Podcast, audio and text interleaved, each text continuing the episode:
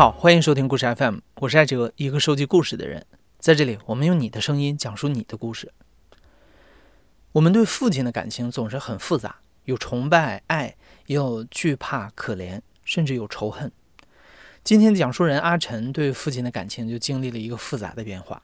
这种感情最浓烈的时候，是他希望父亲去死，但是后来他决定在家里进行一场实验，拯救那个让他怨恨的爸爸和濒临破碎的家。这场实验会成功吗？那些曾经浓稠的恨意又是否能够消除？大家好，我叫阿晨，我现在是一名博士在读生，然后今年四舍五入快三十的人了。因为我爸他长得还挺帅的，浓眉大眼，鼻梁特高，动手能力又特别强。我家有时候当时条件也就一般，经常有东西坏，我爸就能都修好，无论是电器呀，还是我们的鞋。我当时小时候还挺崇拜我爸的，但是有一发生过一件一个事情，是我至少在研究生之前，只要一提起来，就是我心里阴影的事儿。因为我属于是超生，我爸我妈当时是应该是要罚款的吧，还是要让他们离职，所以我爸我妈就当时就临时把我送走了，送到我爸的姐姐家，先让他暂养一阵子。但是我印象特别深刻的是，我堂姐对我。非常不好，就我的那个姑姑，我说我喜欢吃菜花儿，他就买菜花给我做，于是我就说好吃啊，我很喜欢吃。然后这个时候，他的女儿就是我堂姐就会直接说，你什么都好吃啊，你就骗人吧，小孩就会撒谎。他当时就应该是嫉妒吧，觉得他妈妈对我好，就是他只要是能找到机会，就一定用言语去攻击我。可然后一找到机会就会撞我，从我旁边走过去的时候他会撞我一下。让我最印象深刻的是某一次，他直接把他的皮带抽了，追着我打，把我从客厅打到了卧室。他边打我边嘴里骂的，大概意思就是说你在我家住着，你还这么多事儿。我父亲对于这个情况就是刚开始也会有点愧疚吧，但随着时间的推移，他逐渐演变成了。人家照顾你就已经不错了，你为什么事儿那么多？有一次又提到这事儿的时候，他甚至恼羞成怒来一句：“你活该！你要是在他家里再懂事点，人家或许就不会打你了。”这句话就在我心里就记了一辈子。上初中之后，我爸我妈就因为我们家是两个孩子，所以要满足这个收入的话，他们决定。两个人都想转职到培训老师，因为行政老师的工作当时跟他们现在这个培训老师相比还是稍低一些的。但是培训老师对于他们来说是一个比较全新的领域，他们需要重新学习、重新考证，导致他们开始压力特别大，然后就在家里开始吵架。那个时候吵架基本上就围绕着钱，吵架有时候会发展到砸东西，家里也没有什么值钱的东西。但他们就砸什么碗呐，砸盘子呀，或者说吵着吵着，我爸不想吵了，就要走，我妈不让他走，然后他俩就拉拉扯扯，推推搡搡，我爸就会用拳头直接就是，就我能肉眼可见的那个力量是非常大的，就直接去撞开我妈，所以就觉得感觉每天就在活在一个战场里一样，就是每天在家里都担惊受怕的，和我姐就变成了。比较看眼色，在家里都要小心翼翼的那种性格，甚至在我们看来，我爸就像是一个定时炸弹。他只要不回来，我们家里氛围就挺好的。但只要我爸一回来，指不定哪个小事儿就触着他的某个点了，他就要生气了。所以慢慢的，我从崇拜我爸，变成了惧怕我爸。直到最严重的一次，吵着吵着，突然我爸就冲到厨房去了，直接拿了把菜刀出来，冲着我妈就去了。我爸一把把我妈摁在床上，当时我妈的整个身子在床上，头悬在床的外头，刀就抵着她脖子了，边抵着边骂，大概意思就是说我受够了，你干脆死了算了。我甚至能感觉到我我爸的当时头上那筋儿都蹦出来了，真的有一种好像失去理智的一个状态，而我妈就瞪着眼睛，不服输一样瞪他，两个人就那样抵着。然后我就看到我妈的手流血了，因为我妈用手去挡那个刀。当时我和我姐直接吓懵了。等我反应过来的时候，我已经跪在地上了，给我爸磕头。我说：“求求你了，爸，你你真的不能这样。”边叫边哭边磕头。后来好像是我不知道过去多久，我爸突然就刀就松了，直接转身就走了。然后这个时候我就赶紧起来把房门关上，把他俩隔开。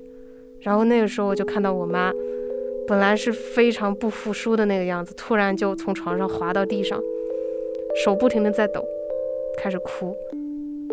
那一刻起，我就真正觉得我爸是一个无可救药的人了，是一个只要情绪上来了就没有办法控制情绪，没有办法做出理智的事的人了。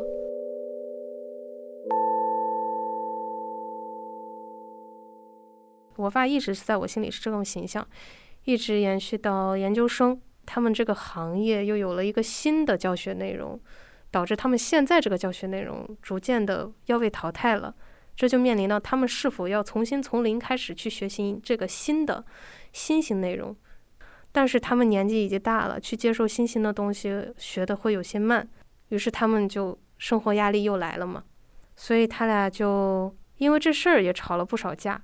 后来，两个人产生分歧了，因为我妈愿意接受新鲜事物，决定重新从零学起去考这个证。我爸觉得他脑子不够灵活，他就要先目前这个教学的这个内容。我妈，她就考下了那个高级讲师证，他开始教这个新的内容。因为我妈算是他这个行业里比较新的一批接触这个教学内容的，所以我妈的口碑就已经打出去了。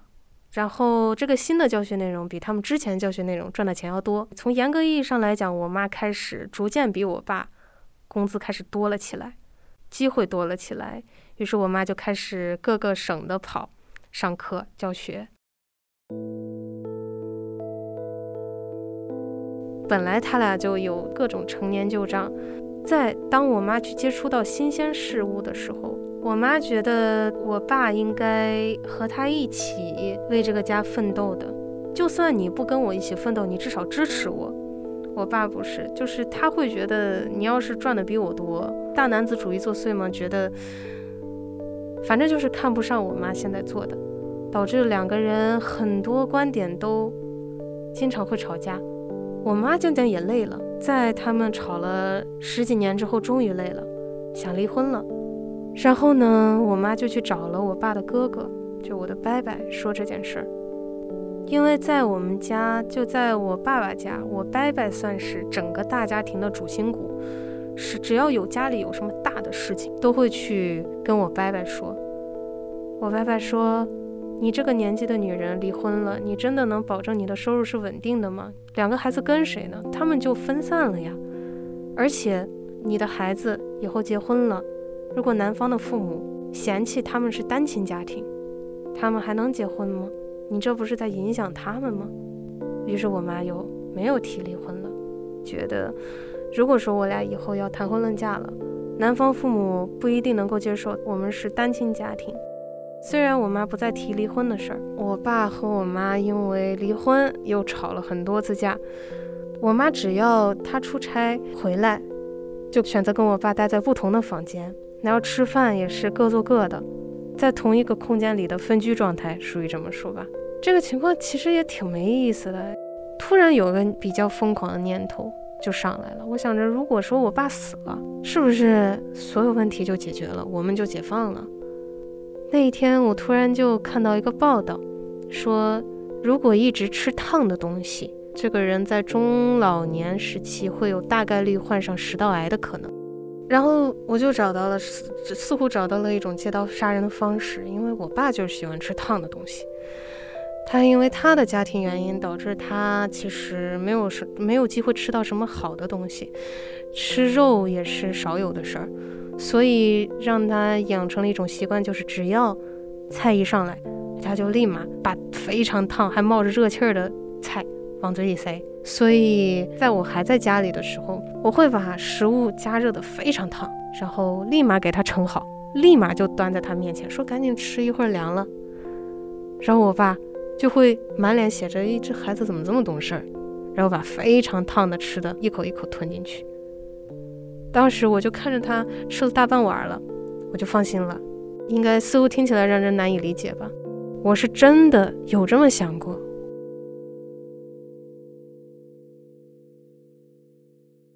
阿晨一边实施着这个所谓的借刀杀人的谋杀方式，一边内心还是充满煎熬。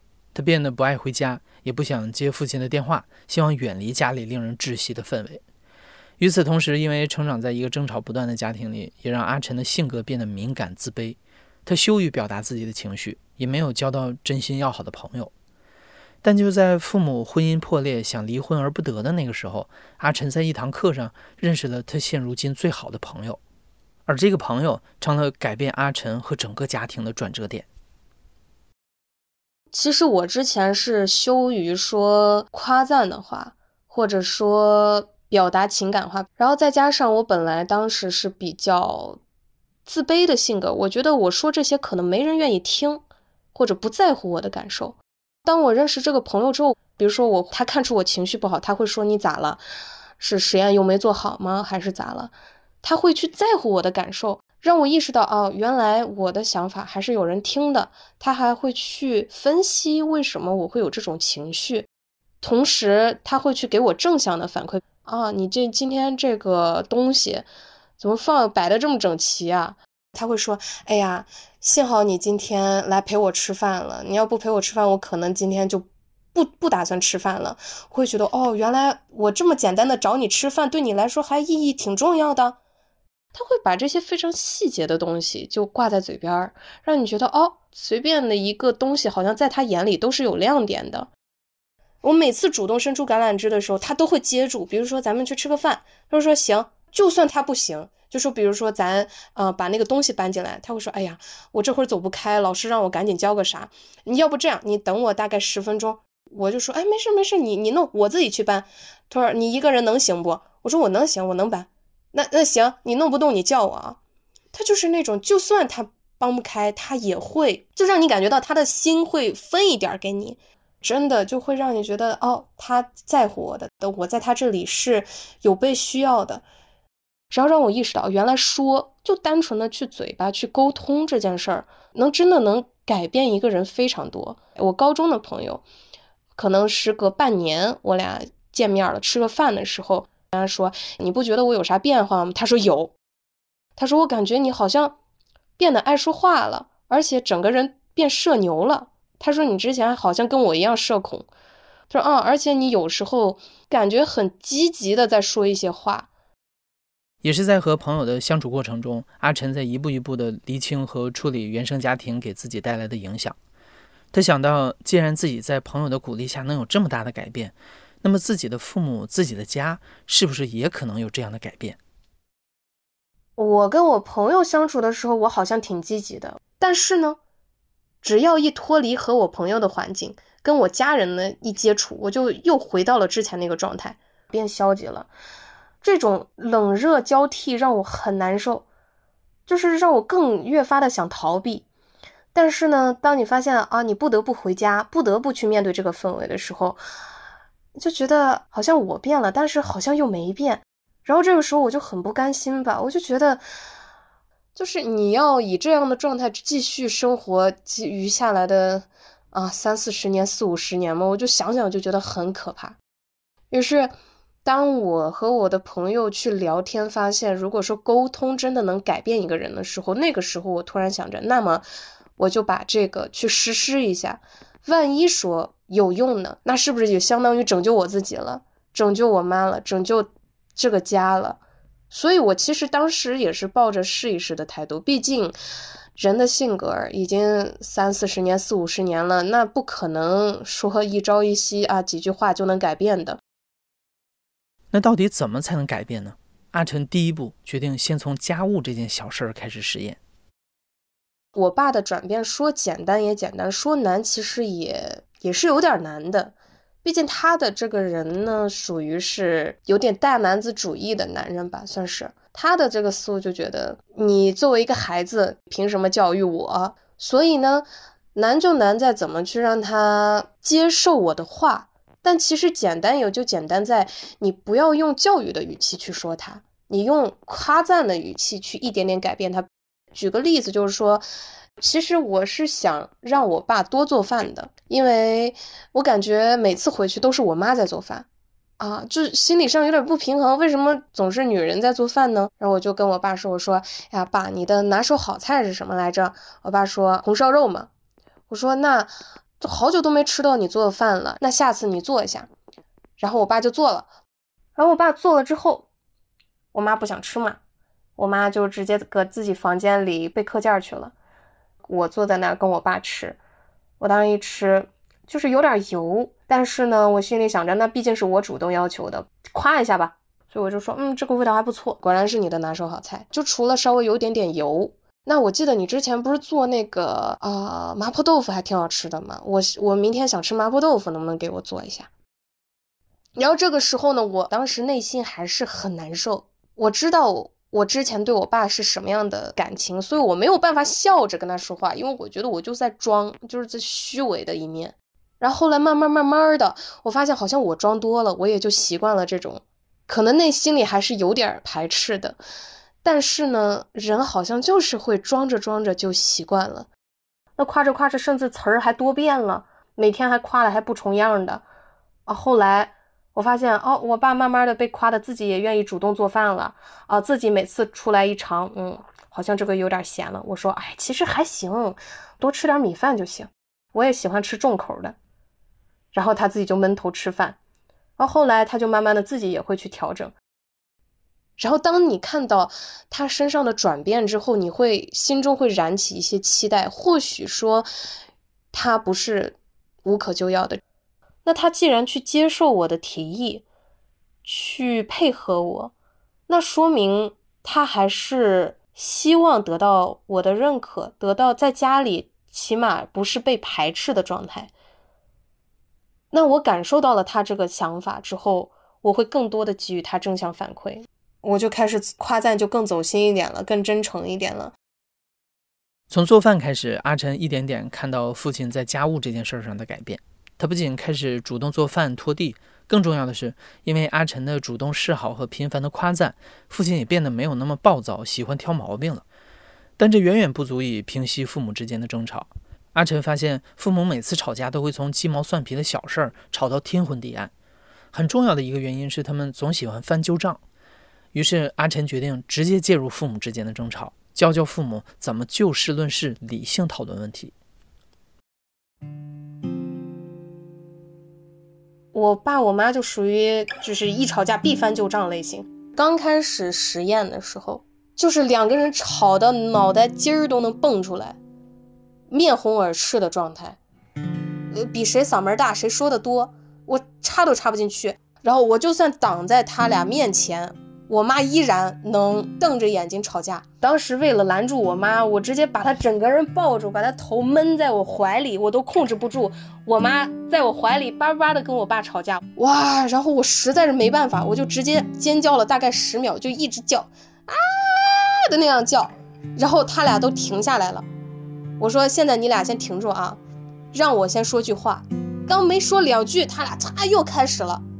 然后我就啊这样叫，我说第二次了啊，你们不要再说了，就强行的打断，把那个进度条拉在百分之七十，没有让他们吵到百分之百，然后让他俩情绪平静下来，再去跟他们解释为什么事情会发展到这一步。最后他们分开了后，再每个人单独的再复盘一下，刚刚为什么会吵起来，事情是怎么发展起来的。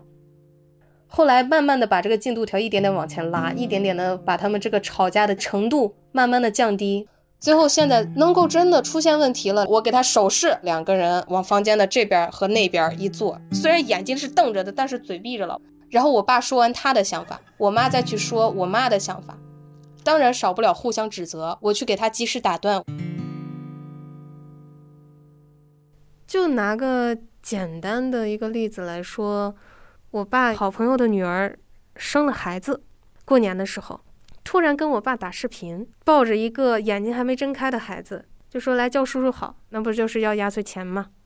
我爸就很郁闷，因为他觉得这个晚辈。很不讲礼数，但是这都给你半年了，你不能不给吧？于是我爸就开始一直纠结，一直到晚上八点，给人把压岁钱打过去了。打了之后，把这事儿跟我妈说了，我妈就特别生气啊！你你不先提前跟我商量一下，你就把钱打了。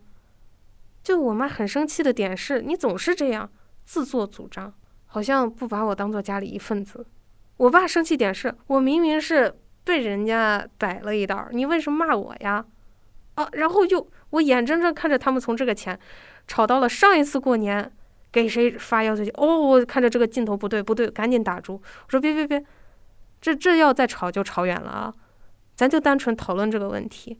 就就跟他们说，我说像这个情况呢，爸的这个思路就是他也觉得很不合理，但是他没办法。但是妈的角度就是他希望你在做这些决定之前跟他商量一下，毕竟或许妈或许有其他更好的解决方案呢，对不对？然后我妈就瞬间就说这个不对嘛，啊，你爸就不应该咋咋咋。我说等一下妈，这个又偏了。我想说，如果是你的话，如果他已经提前跟你说这事儿，你会去怎么解决？然后我妈说：“那应该跟他的那哥们儿说一下这件事儿，毕竟如果他哥们儿知道，他哥们儿也觉得这不是一个合理数的事情。”我说：“对。”如果说你看，我说爸，你看，如果说你提前跟妈说这件事的话，那妈是不是能提出一个方案？所以下次有啥问题？你要是真的觉得不知道该怎么决定，你就直接就跟妈去讨论，所以就不断的给他们巩固说下一次应该怎么做，然后最后再肯定一下，哇，我觉得咱们这次解决的好完美啊！我觉得你们现在真的是非常理智的父母诶，可能别的家庭都没有办法做到像咱这样非常理智的解决问题，哇，好像听起来就是是几句话的事儿，但当时可能花了有一个多小时的时间，因为在我分析的时候，两个人都想争论。啊，我是这样想的，他为啥这样想的？都想打断我的话，我制止了几次。我可以说，那是我们二十多年来过的最开心的一次春节，因为一出现问题，立马扼杀在摇篮里。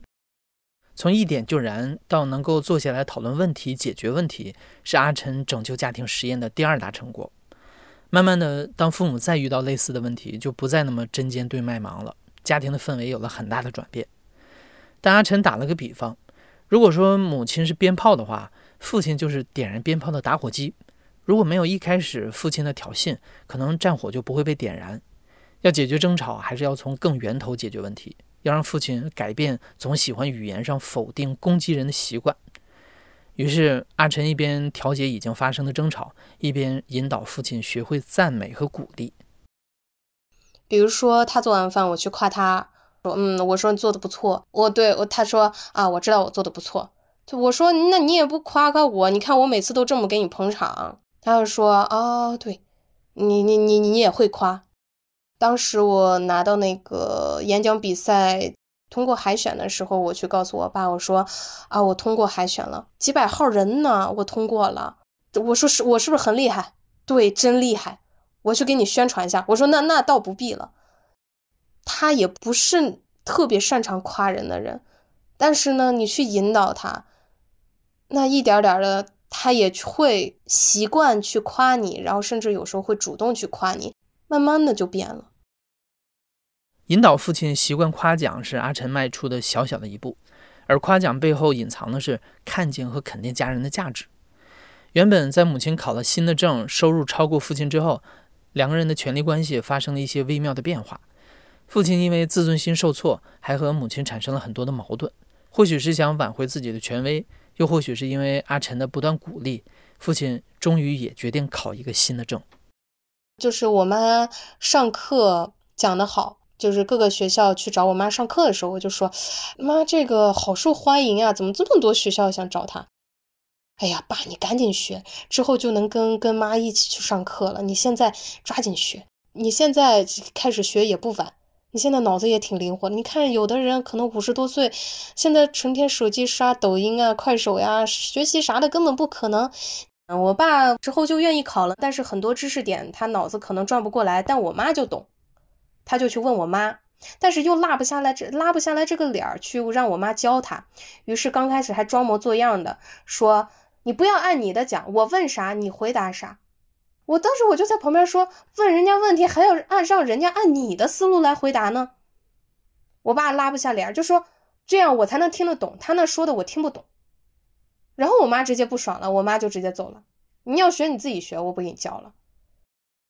然后我爸说：“行行行，你走，我自己看。”然后就自己看，哎，结果发现自己不行，那看不懂呗，那就拉下脸继续就问我妈呗。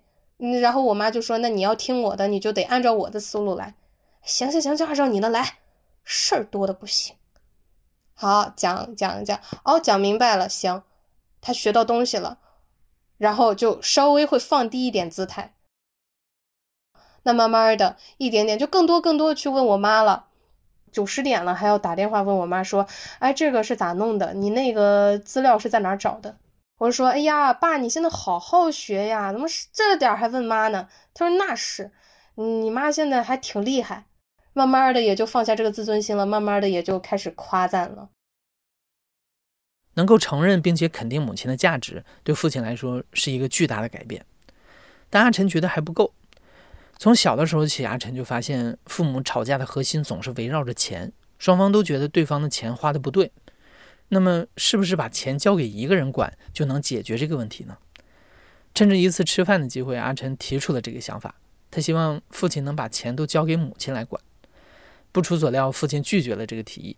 但在阿晨的再三劝说和解释之下，父亲最终答应了。现在，父亲只要一收到工资，就会立马转给母亲。并且还截图发在家族群里，一副求表扬的姿态。阿晨和母亲也总是在下面齐刷刷的回复表扬。自此之后，父母也越来越少吵架了。两年的实验似乎真的拯救了这个家庭，阿晨似乎也得到了一个非常满意的结果。但事实真的如此吗？成长过程当中的伤痛真的可以就此消失吗？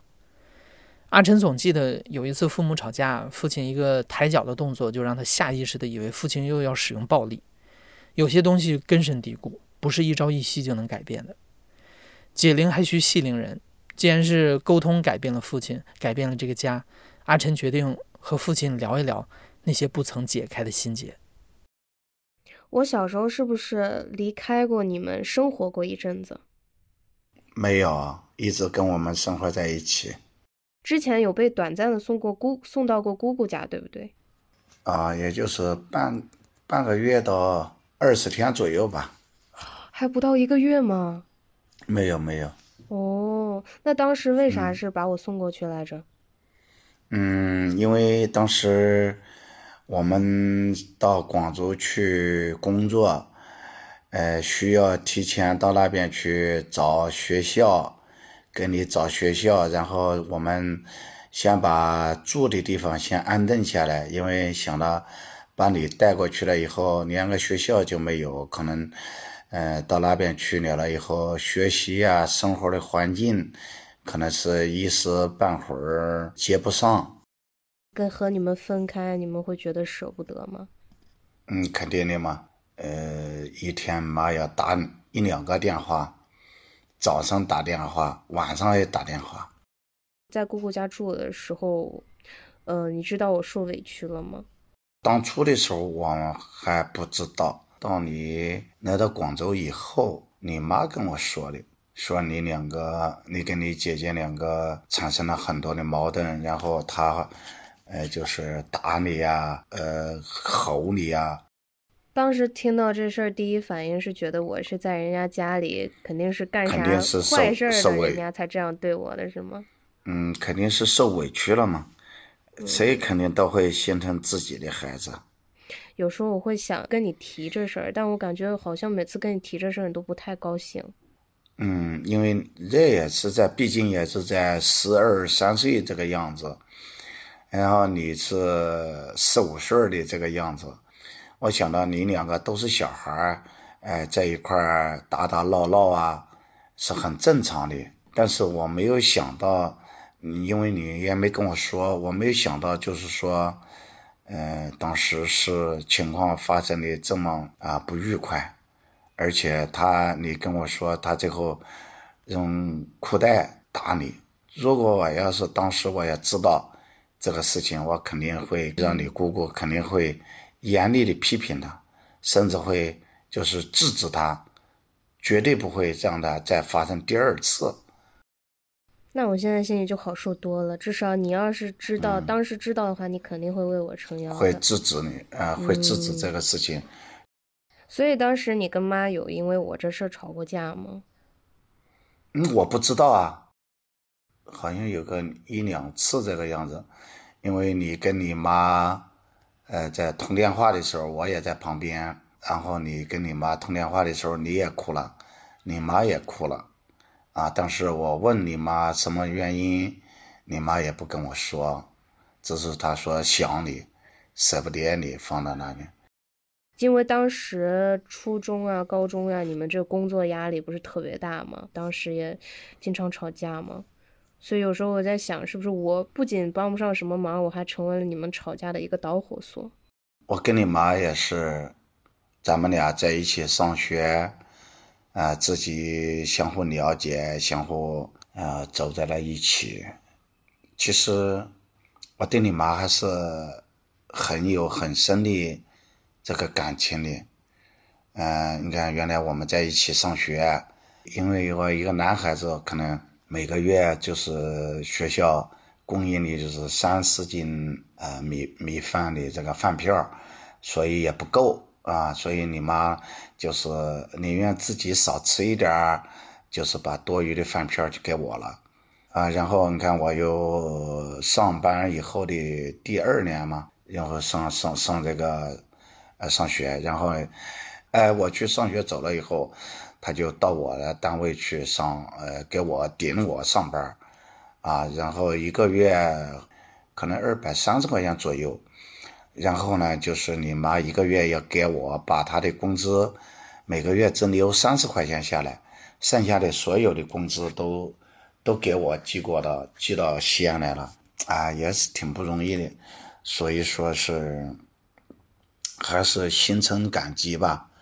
就是当时为什么跟你妈有一定的这个呃感情上会有一点点问题，就是你妈对你两个姑，他们三个关系处理的不是太好，唉，最后。说实话，那时候我们来来到这个城市，当时我们每个月当时的收入是三千块钱，啊，也不能保证每个月都能有三千块钱。你们两个还要上学，还要交学费，我们呢还要生活，可以说是生活是非常的艰难，所以会心里很烦啊，对于事情呢就是很敏感。唉，意见不统一吧，不合吧，就我们俩就开始有争吵的这种行为。你还记得有一次你们最后吵架到最后动刀了不？那是你妈拿刀子想想杀我，哦，你说是妈先拿刀子怼着你，然后你抢过来了吗？对，原来是这样吗？是啊，我能拿个刀子去杀他吗？天哪！是我当时是我我动的，我先动的手是对的，嗯，但是你妈肯定是打不过我，肯定是吃亏了，动手了吃亏了，然后你妈就开始拿刀子跟我拼命。嗯，现在想一想是确实是很愚蠢，你知道我和姐当时看到你们动刀有多害怕吗？确实是有，现在很后悔。所以你看你妈现在，她说她买衣服也好，你看过生日啊，我给她买的也是首饰呀、耳环呀，我尽量的是弥补她。我到现在我都觉得你能做出这样的转变啊，真的非常嗯让我特别感动。哎，行了，那一天我在家里面，不是你也上学走了吗？我一个在家里面，我感到好孤单。但是我又反过来，我又一想啊，我现在还年轻，自己出去还能动，还能买，还能有这个啥的。假如说以后你们两个都结婚了，我们跟你妈以后年纪大了、老了，都干不动了。啊，然后我们俩到时候咋办？谁个伺候我们？啊，真的很可怜，很孤单。那这个时候你们有两个人互相陪着对方，也总比一个人要好呀。对啊、嗯，那所以嗯啊，那幸好你们当时没离婚。也是对着嘞。那天我我确实确实想到了这一点。如果假如说当初我们一时冲动，可能现在的生活就是我要走你爷爷这后面的那种结局。你看你爷爷晚年的时候，确实他一个人在家里面很孤单。所以当时就是在你们当时都已经那样经常吵架了，你也没想过要离婚吗？想过呀。然后呢可能就是离婚，当时对我来说就是一种解脱。可能现在当时绝对不敢这样想，很多问题都是，嗯，对方造成的，知道吧？没有想到自身上有很大的原因，所以这里面有些事情，嗯，不沟通，可能会错误的认识吧，越来越多，最后到了恨。你看，就是我们今年这个春节的时候，就拿说给那个孩子压岁钱，最后哎，通过我们大家一沟通了了以后，哎，这个问题就解决了。如果刚开始的时候咱们沟通的话，不会出现最后你妈最后对我生气。那你觉得最重要的就是咱家现在这个氛围特别好，你觉得我是不是起到了很大的作用？啊，你的作用在里面起到了百分之九十的作用。哇，有这么高吗？有，哇，那你这说的我可太高兴了。我的努力是一方面，妈的转变也是一个方面。对对对对对，其实你妈一直是很支持你的，不知道你能感受到吧？能，我举个很简单的例子，比如说你在外面租房子，你妈一直支持你。嗯、你看你，你说你想考研、考博，你看我们全力以赴支持你，没有说哎呀，你上个上个本科就可以了，对吧？现在找个工作，我们现在家里也是很困难的，你就赶快出来，可能自食其力啊，等等各方面。看我们没有这样说过一句话，确实到到高考之后，就是你们就经常肯定我。你看我们一直在鼓励你们两个成长。嗯，不知道你们还记得吧？如果原来像，嗯，你们在上高中的时候，我们有一种有有一个做法，就是我一直跟你妈说，只要是你这个周学习成绩有上升，我们都会给你们包饺子，做好吃的，而且这个工作已经坚持了三年，就是一直在鼓励你们，支持你们。天呐，爸，你知道我现在感觉到一个特别特别震惊的事实，就是我不记得这些了。只是我感觉到你们当初好像那时候你们还小吧，只是我感觉到我们我是应该的样，嗯，你们对我们的一种言，就是说我们、否定我们，我只记得这些了。你们做的这些，我竟然一点儿印象都没有，为什么呢？天呐，我现在好震惊，因为可能是应该你们感觉到有一些事情，这应该是父母应该做的吧？确实是。行，今儿今天就是属于是非常全面的，问了非常多的问题。你得到了非常满意的结果，是的，好嘞，那你也好好休息，你这上了一天课，又嗯唠唠唠唠唠了一天。行，谢谢我的爸爸。好。和父亲聊完之后，阿晨发现父亲对很多事情的描述和自己的记忆是冲突的。比如，父亲当初并不知道自己在姑姑家受委屈了；比如，当初吵架是母亲先拿的刀；包括原来高中的时候，父亲做了很多鼓励他的事情。到底是自己的记忆出现了偏差，还是父亲记错了？阿晨又和母亲聊了聊，发现母亲的说法和父亲是一样的。阿晨感到非常的震惊。所以我还蛮震惊的，不知道是不是因为我是刚开始就记错了呢，还是说日积月累的这种惧怕或者怨恨，他一点点的把这个记忆篡改了呢？而且后来我爸不是说他在我初高中期间，他和我妈，呃，为了鼓励我们做的一些努力，学习上做的一些努力，我一点印象都没有。真的是，我只记得那个时候喜欢读小说，然后我爸把我的点读机直接给我砸碎了。我只记得这些他对我的这些负面影响。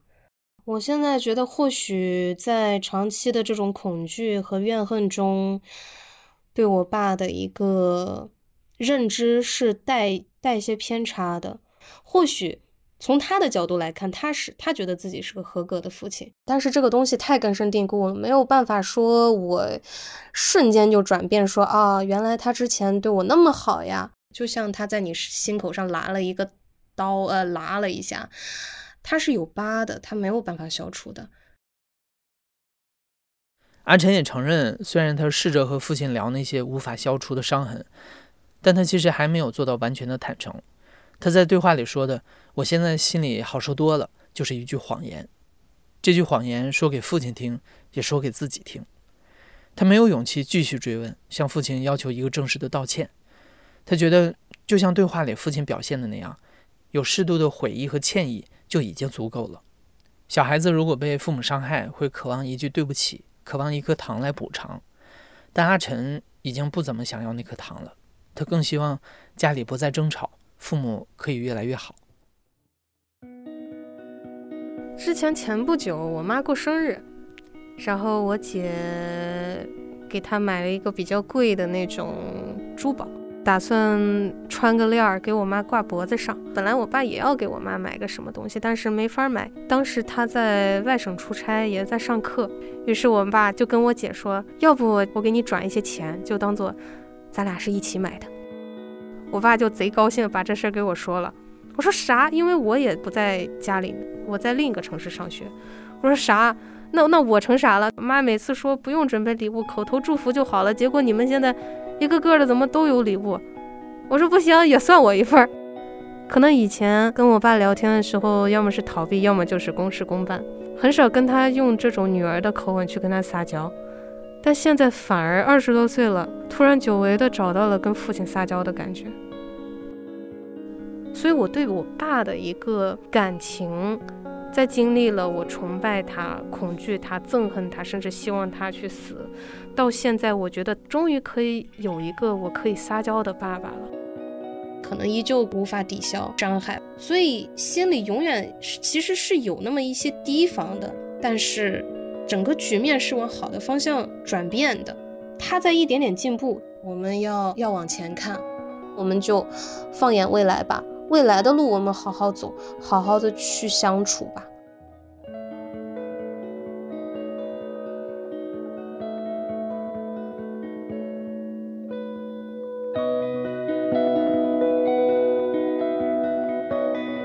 你现在正在收听的是《亲历者自述》的声音节目故事 FM，我是主播哲。本期节目由小聂制作，声音设计桑泉。感谢你的收听，咱们下期再见。